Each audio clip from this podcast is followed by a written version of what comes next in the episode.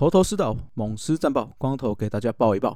大家好，这里是我们大叔野球五十三的一个小小的节目，主要是由我光头在每周来聊聊我喵的战况。如果有一些小道消息，也可以在这里告诉所有的喵迷。虽然本节目比较属于是喵迷的属性啦，但是也不反对其他的球迷一起上来跟我嘴一波啦。好了，回到开幕周的比赛，首战的话，坦白说，古林表现的不是太好哦。那好坏球比例真的差太多，尤其是好坏球相对的太好判断。那其实不只是古林啊。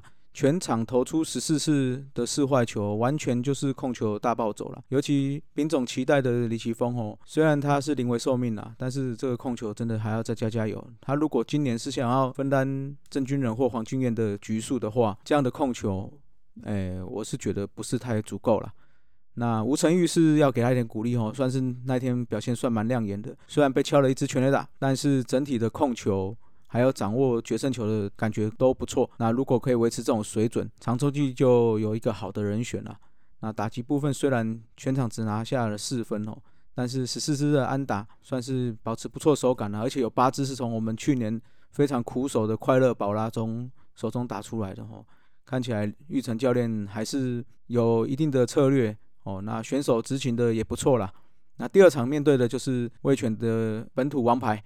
哦，王维忠全场有五支安打，是从有四支是从王维忠手中打出来的哦，还有不少球是强袭球，所以看起来这个出棒的积极，而且蛮果断的。那我研判是因为赛前叶军章有说王维忠要投七十球就会给他下来了嘛，那玉成教练有做一个很好策略啦，知道说王维忠的水准是在那边嘛，所以应该研判他会积极的去攻击好球带。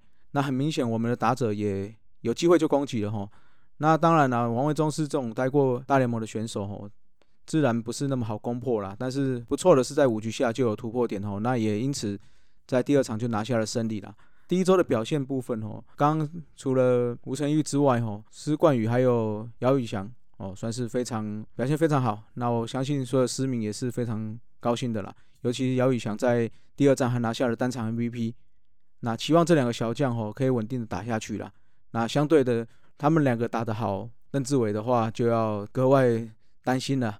那布雷克首场初赛也是表现得非常出色了。那虽然对上这个是小龙嘛，那但是也是希望他可以就持续维持手感。那小文陈玉文的话，最后在热身赛的后面有点不稳，但是这这礼拜上场看起来是有调回来了哈。那个控球跟球速跟压制性都还算不错。那至于有待加强的球员吼，就是刚刚除了古林嘛，一开始有说过要靠自己在调整啦。吴国好的话，在林主角受伤的情形顶替吼，真的好好把握啦。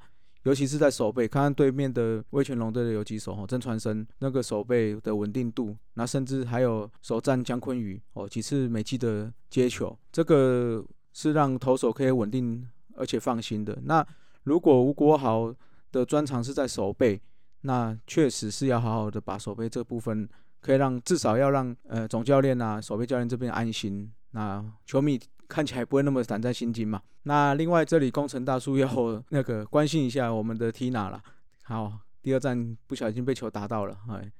那希望他能够早日康复啦。好，那来到了第二场第二周的比赛吼，下一周的比赛，本季因为有五队的关系吼，所以赛程变化不像以前呐，比较固定哦。所以第二周我们要打五场比赛，那四队都会遇到吼，这种变化跟以以往不同吼，那也比较多变性，就不会这样一直对上同一支队伍吼。相对的各队形的变化也会不同，那更考验所有选手吼。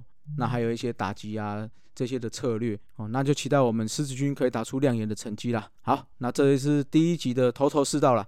那未来就看光头我努不努力的更新啦。如果各位球迷想要抒发心情也没有关系，就把就可以寄信哦来大叔野球五四三的信箱，由我光头帮大家念出来。那今天就到这里了，各位拜拜，Keep flying。